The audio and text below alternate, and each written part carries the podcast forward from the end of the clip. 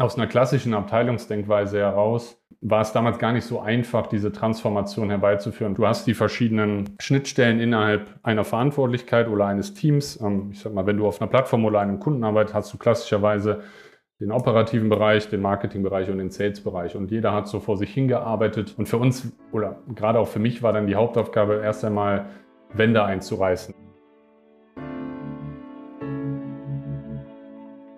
Ahead on Marketplaces der Podcast für mittelständische Unternehmen. Präsentiert von MoveSell, deinem Partner für Amazon-Strategien und Tools. Mit Moritz Meyer und Florian Vettel. Heute zu Gast André Wolters, Head of E-Wholesale des Marktführers für Funktionsunterwäsche Otlo. Moin André, schön, dass du da ah. bist. Hi Florian, grüß dich. Ja, wir kennen uns noch gar nicht so lange. Du bist mir aufgefallen, ähm, weil äh, du auf einer Konferenz gesprochen hast und da war ich ganz angetan, ähm, wo du mal ein bisschen was über eure Marktplatz- bzw. Amazon-Strategie erzählt hast. Bist du es gewohnt, auf Bühnen unterwegs zu sein und bin ich, bin, bist du bisher einfach nur bei mir nicht auf dem Radar aufgetaucht oder war das jetzt für dich auch äh, eine neue Erfahrung? Absolut neue Erfahrungen. Also ich bin es weder gewohnt, auf Bühnen zu stehen, vielleicht intern ja, da etwas mehr äh, vor dem Team, aber extern äh, bis dato gar nicht. Und es war für uns eine völlig neue Erfahrung. Hat uns gefreut, dass wir ähm, gefragt worden sind, äh, zu dem Zeitpunkt einfach mal zu sprechen, was wir so machen, wie, äh, wie wir es geschafft haben, das zu erreichen, was wir bis dato erreicht haben. Und ähm, von daher wundert es mich vielleicht nicht, dass ich bis dato nicht auf deinem Radar war, aber umso mehr freut es mich natürlich, äh, jetzt mit dir hier zu sprechen. Absolut, ja. Ich finde, du hast einen ganz tollen Titel gefunden. Ähm, beziehungsweise du hast es unter anderem beschrieben. Du hast äh, gesagt, Mensch, auch beim Marketplace geht's für euch um so eine Transformation vom Individualsport hin ähm, zum, zum Teamsport. Und das irgendwie hat mich irgendwie gecatcht. Ich bin ja auch leidenschaftlicher Sportler schon immer, schon immer gewesen. Bevor wir aber da tiefer einsteigen, ähm, lass uns doch mal so ein bisschen über dich und deinen Werdegang sprechen. Ähm, erzähl doch mal, wer du bist und was du machst. Sehr gerne. Also, ja, wie du schon gesagt hast, ich heiße André, bin 38 Jahre alt, wohne am äh, schönen Niederrhein und verantworte bei Otlo zusammen mit meinem Team das Wholesale Online Pure Player Geschäft äh, plus den ganzen Off-Preis-Bereich. Und äh, vielleicht für alle Zuhörer, die Otlo bis dato noch nicht kennen, also wir sind maßgeblich in der Dachregion Marktführer im Funktionsunterwäschesegment. Aber gerade, ähm, gerade durch, die, durch die Wurzeln unseres Gründers in Norwegen und durch die nordischen Sportarten inspiriert ähm, sind wir mittlerweile auch in vielen anderen Kategorien unterwegs im Sports Apparel Bereich. Dazu gehören dann maßgeblich äh, das Laufsegment, das, der Bike-Bereich, Outdoor und äh, wir machen natürlich auch Accessories. Ähm, der Kernfokus ist aber nach wie vor die Funktionswäsche und ähm, das nennen wir unsere Superpower. Ursprünglich komme ich mal aus der IT-Distribution, also hat man was völlig anderes gemacht, ähm, Speichermedien verkauft, damals Blu-ray, SD-Karten, Festplatten und so weiter danach noch einen kleinen Abstecher in die Mobilfunkbranche, äh, im B2B-Sales gemacht und bin dann maßgeblich aufgrund meiner Sportbegeisterung äh, bei Otlo gelandet. Muss dazu sagen, es gibt sogar eine regionale Nähe, ähm, da ich Otlo kannte aus meiner Historie heraus, äh, weil ich hier am Niederrhein wohne und Otlo äh, den, den Logistikstandort äh, und das Vertriebsoffice für den Dachraum auch in derselben Region hatte. Und da habe ich vor ein paar Jahren dann im äh, Customer Operations Team angefangen, habe ähm, die Grundlage geschaffen äh, für die heutigen Partnerschaften im ganzen E-Commerce-Bereich, also Datenanbindung, Prozessoptimierung und so weiter. Aber mich hat es dann irgendwie immer wieder gereizt, äh, nach außen zu gehen und äh, mein damaliger Key-Account-Kollege ähm, hat mir dann quasi die Bühne bereitet, auch mehr Verantwortung im Sales-Bereich äh, zu übernehmen. Ähm, und ähm, seitdem war ich dann als Key-Account-Manager tätig ähm, habe, wie gesagt, die, die Online-Pure-Player betreut und bin danach dann durch dieses schnell wachsende Business relativ schnell auf die Idee gekommen, dass wir diesen ähm, ganzen Bereich größer machen müssen. Es war so schnell und dynamisch, dann ähm, mussten ein Team dahinter setzen. Und ähm, ja, ich ähm, habe, wie, wie, du eben schon im Intro so schön gesagt hast, den Ansatz geführt, dass wir wegkommen müssen von, äh, von Silo-Denkweise, also von einzelnen Abteilungen hin zu einem Kanalansatz und habe dann daraus diesen Kanal eWholesale zusammen mit unserem damaligen Geschäftsführer aufgebaut. Hat mich sehr gefreut, dass ich da den vollen Support bekommen habe und habe dann ähm, das große Vergnügen, äh, das Team dahinter aufzubauen und nach vorne auszurichten. Und äh, damit einhergeht für mich bis heute das riesige Privileg, mit einem unglaublich motivierten und engagierten Team zu arbeiten, das äh, jeden Tag nicht nur dafür sorgt, dass das Business läuft, sondern auch maßgeblich der Spaßfaktor dabei nicht zu kurz kommt, äh, weil ich finde, gerade im Sport, und man kann viel aus dem Sport selber ableiten auf das Business, darf der Faktor nicht zu kurz kommen. Und meiner Meinung nach ist äh, Spaß und Zusammenhalt äh, einer der wichtigsten Faktoren zum Erfolg heutzutage. Absolut. Ja, vielen Dank für die gute Übersicht. Du bist ja auch echt schon lange unterwegs, ne? Irgendwie 14 Jahre habe ich in ja, Erinnerung. Genau. Ja, Wahnsinn. Ich muss selbst immer wieder auf, auf die Jahreszeit gucken. Jetzt sind wir in 2024. Ja, es sind schon 14 Jahre mittlerweile, ja. Ja, wohl 2010 als Start ist ja etwas, was, was, was rechnerisch dann meistens irgendwie recht, recht schnell geht. genau. Ja, sehr, sehr, sehr, sehr, sehr spannend. Ähm, wir kennen uns auch bei MoveSell mit irgendwie Outdoor-Brands ganz gut aus. Wir arbeiten seit Jahren mit VD zusammen ähm, und haben deshalb ähm, gerade was irgendwie so den ganzen Bereich äh, Bergsport, Outdoorsport so angeht, irgendwie verschiedenes miterleben dürfen. Ähm, und das ist gar nicht so ohne. Also ihr werdet ja sicherlich auch eine große Anzahl von äh, Artikeln haben. Ne? Ihr habt wahrscheinlich nicht nur zehn.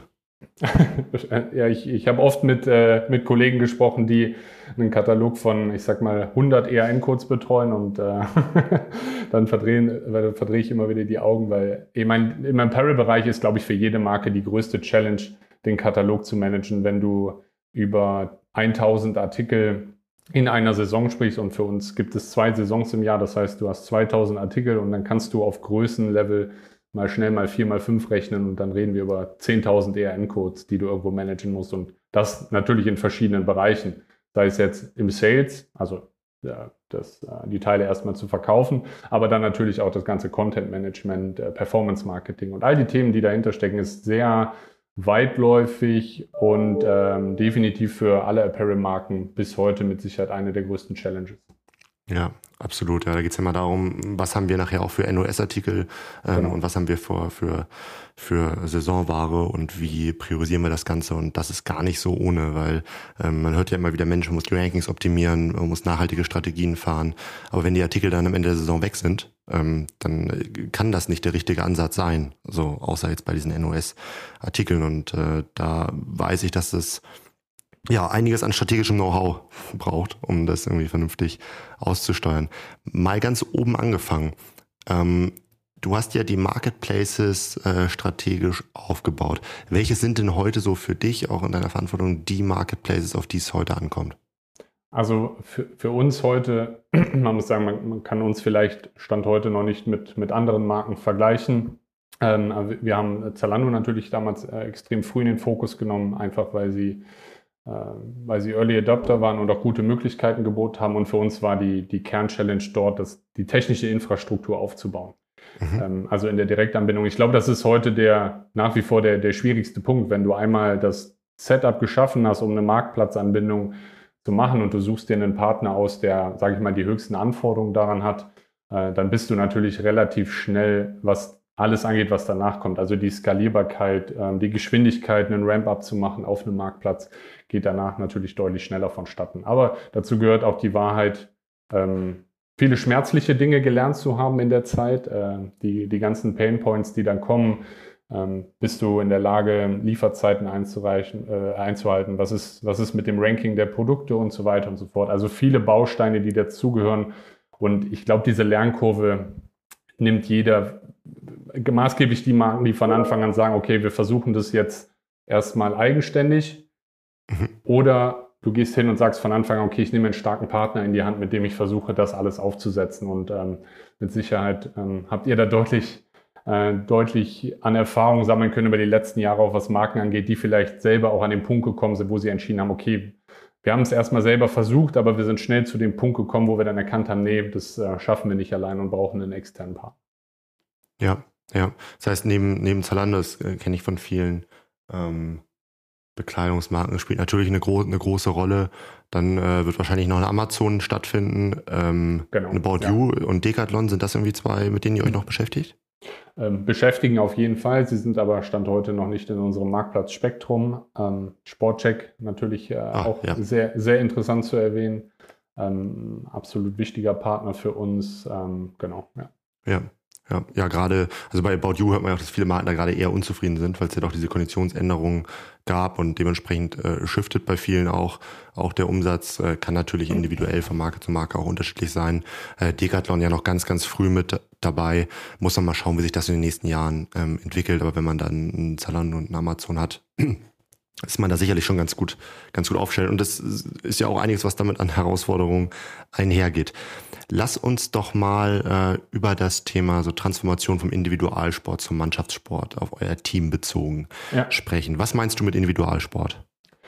Also mit Individualsport meine ich, also diesen, diesen Claim haben wir irgendwann, als wir das Ganze mal reflektiert haben, was eigentlich so die letzten ein, zwei Jahre passiert ist, haben wir uns mal hingesetzt und gesagt, okay, was würde eigentlich dazu am besten passen? Und wir haben halt gesehen, dass wir aus einer klassischen Abteilungsdenkweise heraus ähm, war es damals gar nicht so einfach, diese Transformation herbeizuführen, weil du, du hast die verschiedenen Schnittstellen innerhalb ähm, einer Verantwortlichkeit oder eines Teams. Ähm, ich sag mal, wenn du auf, einem, auf einer Plattform oder einem Kunden arbeitest, hast du klassischerweise den operativen Bereich, den Marketingbereich und den Sales-Bereich. Und jeder hat so vor sich hingearbeitet.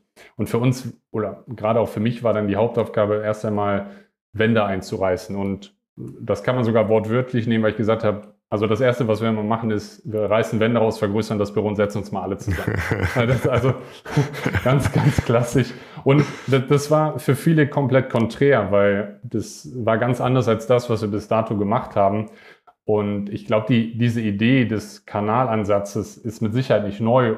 Aber ich merke halt immer wieder auch in den Gesprächen, wenn wir uns auf Konferenzen treffen oder auch so im Austausch mit, mit anderen, dass viele Unternehmen heute mit der Herausforderung kämpfen, die Organisation so aufzubrechen, um dedizierte Funktionen zu schaffen. Also sei es jetzt in einem bestimmten Team, auf einer bestimmten Plattform oder für irgendeinen bestimmten Zweck. Und ich glaube, die Frage, die, die damit dann auch einhergeht, ist natürlich, hast du die Ressourcen und die Skills?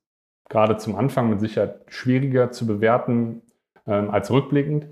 Ähm, egal ob jetzt Content, Marketing, Software, Tools, alles, was du im Endeffekt brauchst in der vollen Bandbreite. Und ähm, ja, das war eine super spannende Reise für mich und eigentlich so die, den größten Spaß, den mir das bis heute bereitet, weil du in einem unfassbar dynamischen und agilen Marktumfeld agierst und, und äh, du äh, immer wieder den, den Status quo neu hinterfragen musst, um Dinge zu optimieren und anzufassen. Und ähm, ja, das ist, äh, ist, was, was mich begeistert und bin so ein kleiner Prozess-Nerd, muss ich dazu sagen, äh, gerade mit dem operativen Hintergrund, den ich habe und äh, es macht super viel Spaß. Ja. Ja. Was waren da für dich so die Challenges? Also wenn wirklich von jeder Abteilung denkt für sich hin zu irgendwie, wir denken irgendwie gemeinsam auf einem Kanal rum? Wegzukommen von, ähm, ich schaue täglich in meine Aufgaben hin zu einem gemeinsamen Ziel. Ich glaube, das war, das war so die, der Kern, äh, wo wir dann auch gemerkt haben, dass es einiges gelöst hat und dann natürlich auch die Möglichkeit zu schaffen, auf dieser Reise Dinge mitzubewirken. Und ähm, jeder, jeder, egal ob jetzt im Sales, im Marketing oder im operativen Bereich, nimmt maßgeblich Einfluss auf den tagtäglichen Erfolg, den wir haben. Und wir, wir gewinnen zusammen, aber genauso verlieren wir natürlich auch zusammen. Und ich glaube, das schafft eine ganz gute Balance. Und wie gesagt, wir investieren so viel Zeit und Energie in, in Dinge und da darf dieser Spaßfaktor letztlich einfach nicht zu kurz kommen. Und das ist, ähm, das ist das, was ich sagen würde. Hat dann den Hebel in Bewegung gesetzt, und ich würde nicht sagen, dass alles andere von alleine passiert ist, aber vieles hat sich daraus ähm, ergeben. Und ähm, ja, du weißt es selber bis heute, du reagierst quasi wöchentlich auf, auf neue Themen, neue Nachrichten und du brauchst einfach äh, Leute im Hintergrund, die ähm, darauf so agil und flexibel reagieren können, wie es dann eben notwendig ist. Ja, ja, wie es halt im Sport dann auch ist, ne? Es geht Absolut. nicht alles von heute, von, von, von heute auf morgen. Und ich glaube, gerade dieser historisch gewachsene, ich nenne es jetzt mal negativ, Ballast, aber letztendlich sind es einfach nur gewachsene Strukturen in einer sich verändernden Welt. Ja. Das muss man natürlich auch erstmal aufbrechen, ne? Und ähm, dann so ein gemeinsames Ziel auszurufen und alle an einen Tisch zu setzen, klingt jetzt für mich nach dem richtigen Ansatz. Ne? Etwas, was nicht von heute auf morgen erledigt ist, wo man tagtäglich dran arbeiten muss. Aber dann wird man mit der Zeit zusammen immer besser. Du sagtest mir auch, ähm, ihr seid dann auch am Anfang, ne, gerade wenn alles intern, in, also gerade die Expertise in kurzer Zeit aufgebaut werden soll, ähm, auch mal mit externen Lösungen auf die Nase gefallen. Mir geht es nicht darum, dass du irgendwelche Namen, Namen nennst, ähm, aber ich glaube, das ist eine Situation, die grundsätzlich viele Hersteller und Marken kennen. Ja, wir wollen Sachen in-house machen ähm, und auch zu akzeptieren, dass Sachen mal nicht gut funktionieren und it's, it's part of a process, das halt so zu, zu akzeptieren. Ähm, kannst du da so einen Fail nennen, den ihr wie extern mal hattet? Ähm, ja, kann ich. Also wir haben uns relativ am Anfang, da ging es genau um das Thema Kon ähm, Katalogmanagement und haben uns dann dazu entschieden, im ersten Step einen externen Partner reinzuholen, äh, das ganze Thema SEO-Optimierung, äh, Content und so weiter und haben dann ähm, horrendes Geld dafür bezahlt, äh, um letztlich einfach keine Ergebnisse geliefert zu bekommen. Oder im Endeffekt, da ging es auch viel um Kommunikation oder an, auch vielleicht falsche Erwartungshaltungen, die nicht klar definiert waren. Also im Grunde genommen finde ich, dass dieser ganze Prozess auch mal auf die Nase zu fallen, auch mal zu scheitern, das ist ein verdammt wichtiger Teil der Reise, auf der wir uns befinden. Und es wird immer wieder passieren, ganz sicher. Und dann geht es ja. einfach, und, einfach und allein darum, wie du damit umgehst. Und ähm, das haben wir, äh, das haben wir häufiger erlebt und hat uns im Endeffekt dahin geführt, wo wir heute stehen. Und ähm, ja, es ist, äh, ja, würde sagen, ein wichtiger Bestandteil der letzten zwei, drei Jahre gewesen. Ja. Absolut, absolut. Bin ich, bin ich 100% bei dir. Da kommt man nicht drum rum, aber, aber das lohnt sich. Lasst uns nochmal über das Thema Sortiment äh, sprechen. Ihr habt nun mal ein sehr großes Sortiment. So, ja. Du hast schon mal er, er, erzählt, ähm, dass es durchaus mal auch 2000 Artikel plus sein können, wenn man jetzt irgendwie äh, zwei Saisons hat. Ähm, habt, kannst du was zu eurer Sortimentsstrategie sagen? Habt ihr irgendwie Artikel, die ähm, ein besonderes Marktplatzsortiment? Habt ihr einen besonderen Fokus auf NOS-Artikel, also Never Out of Stock äh, Artikel? Ähm, wie geht ihr da strategisch ran? Genau, also es ist die Kernfrage, die uns natürlich auch immer wieder beschäftigt, gerade wenn du über saisonale Artikel ähm, sprichst, wie viel Wert oder Gewichtung gibst du diesen Artikeln? Natürlich haben wir einen extrem Marketing-Fokus und sagen, wir haben, äh, wir haben Sortimente, die wir entsprechend präsentieren wollen. Und da geht es dann viel um konsistente Präsenz, also einmal die, die Produktdarstellung, aber natürlich auch die Markenpräsenz über die verschiedenen Plattformen hinweg. Ähm, einheitliche Darstellung auf den verschiedenen Touchpoints. Und da reden wir ja nicht nur über Online, ähm, sondern auch über Offline-Darstellung, also ganz normal im, im Store quasi. Und äh, es ist kein Geheimnis, dass unser, unser Kernsortiment, also gerade was NOS angeht, äh, natürlich eine höhere Gewichtung hat. Die Frage, die sich für uns da immer stellt, ist, ist zum Beispiel Advertising-Budget hier super effizient genutzt oder haben wir an diesem Punkt schon so eine hohe Brand Awareness, dass wir gar nicht investieren müssten? Und dazu gehört dann natürlich auch testen, testen, testen, einfach mal zu schauen, okay, wie ist denn äh, die organische Reichweite von, von einem bestimmten Artikel und dann immer wieder ähm, sich dran zu geben und zu hinterfragen, ob das, was wir gerade tun, der richtige Weg ist oder ob man einfach hier und da nochmal eine Stellschraube drehen kann. Und äh, du bist, du bist einfach von den äußeren Themen auf jeder einzelnen Plattform so abhängig und musst dich immer wieder anpassen und sehen, okay, wie, wie gehe ich damit um? Äh, Competition, also die, die, die ganze Marktplatzumgebung ist nun mal auch komplett anders aufgebaut als jetzt im stationären Handel, wo du sag mal, dein, dein kompetitives Umfeld relativ gut beurteilen kannst und kennst, wogegen es auf dem Marktplatz, auf allen Marktplätzen natürlich auch einen komplett anderen äh, Wettkampf gibt und das immer wieder ähm, Saison für Saison in Frage zu stellen und dann wieder neu anzufassen und zu optimieren, ist äh, definitiv eine der wichtigsten Punkte, aber natürlich auch größten Herausforderungen für uns. Ja. Ja, das ist ein ganz spannender Punkt, den du angesprochen hast, so die Wettbewerbssituation, die kanalspezifische Wettbewerbssituation.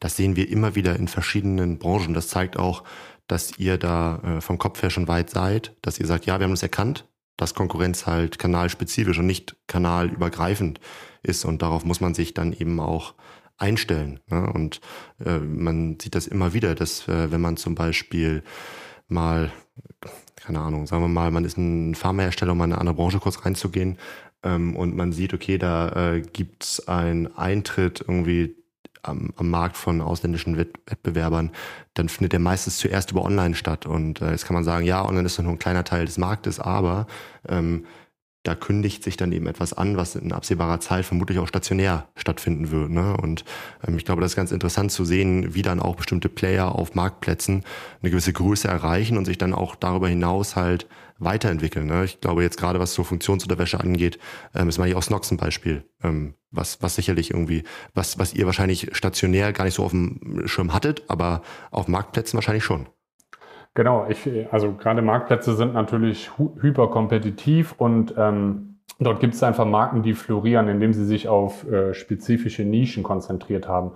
Und ähm, ich, ich glaube, gerade das Beispiel Funktionsunterwäsche ist ein extrem gutes Beispiel, wo wir äh, Marken sehen, die sich vielleicht nicht von der Pike auf, aber im Laufe der Zeit dahin spezialisiert haben und einfach einen guten Job machen, sich von der Masse abzuheben und äh, gleichzeitig auch die spezifischen Bedürfnisse und Wünsche der Zielgruppe erfüllen. Und ähm, das ist für uns definitiv eine, eine Riesen-Challenge, das erstens im Auge zu behalten ähm, und dann natürlich auch äh, entsprechende Maßnahmen zu ergreifen, um die Marktanteile in diesem Bereich nicht zu verlieren.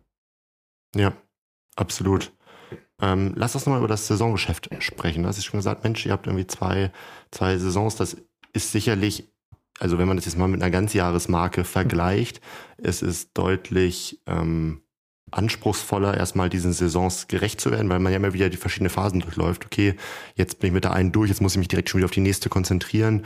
Ähm, und da dann so eine tiefe Marketing-Exzellenz auch zu erreichen, ähm, ist, glaube ich, äh, auch schwierig, wenn man in diesem permanenten On- und Offboarding-Prozess von irgendwie neuen Produkten steckt. Ähm, Du sagtest mir, dass ihr plant, euch zur Ganzjahresmarke zu entwickeln, beziehungsweise an einzelnen Themen arbeitet, die euch mehr in Richtung Ganzjahresmarke bewegen.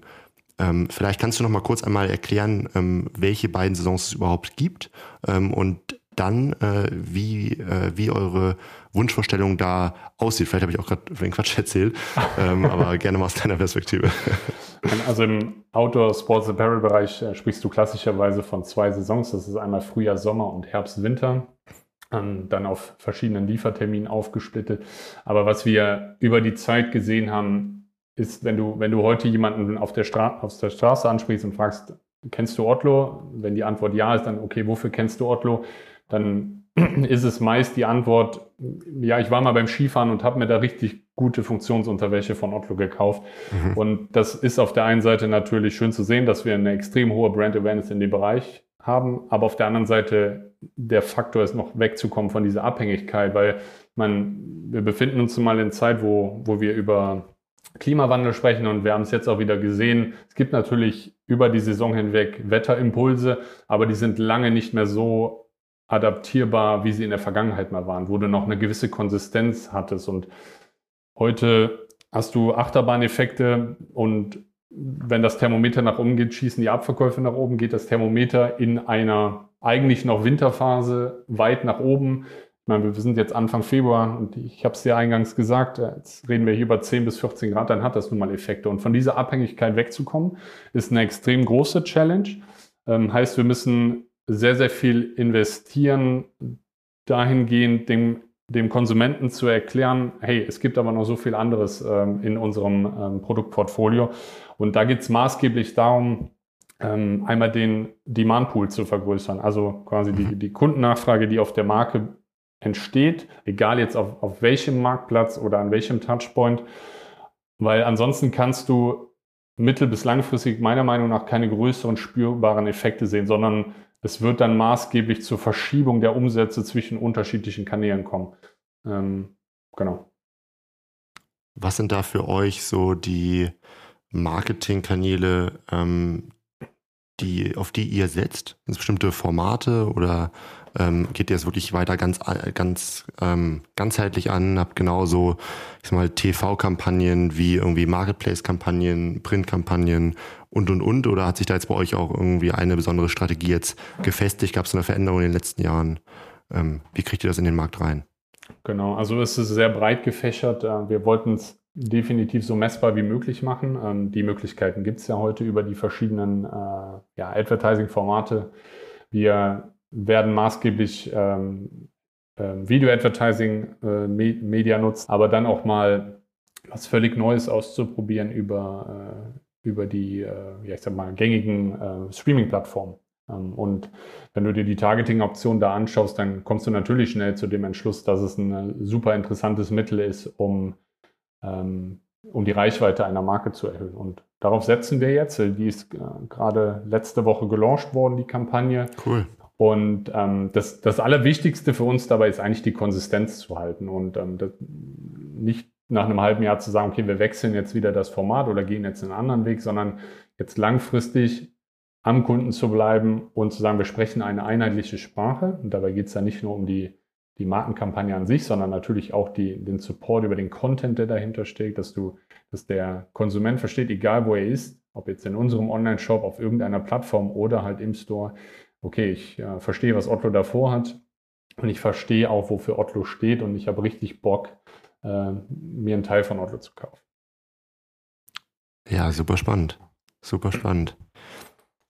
Schaust du, ähm, was jetzt die nächsten Jahre angeht, mit den strategischen Weichen, die ihr gestellt habt, eher optimistisch auf den Markt oder sagst du, Mensch, mal schauen, wie das so wächst? Wichtig ist erstmal, dass ähm, wir halt weiter Marktanteile in unserem Segment, wo wir uns platzieren wollen, platzieren. Aber wir gehen jetzt erstmal nicht von wahnsinnigem Wachstum aus. Ähm, oder bist du da ganz, ganz zuversichtlich in eurem Bereich?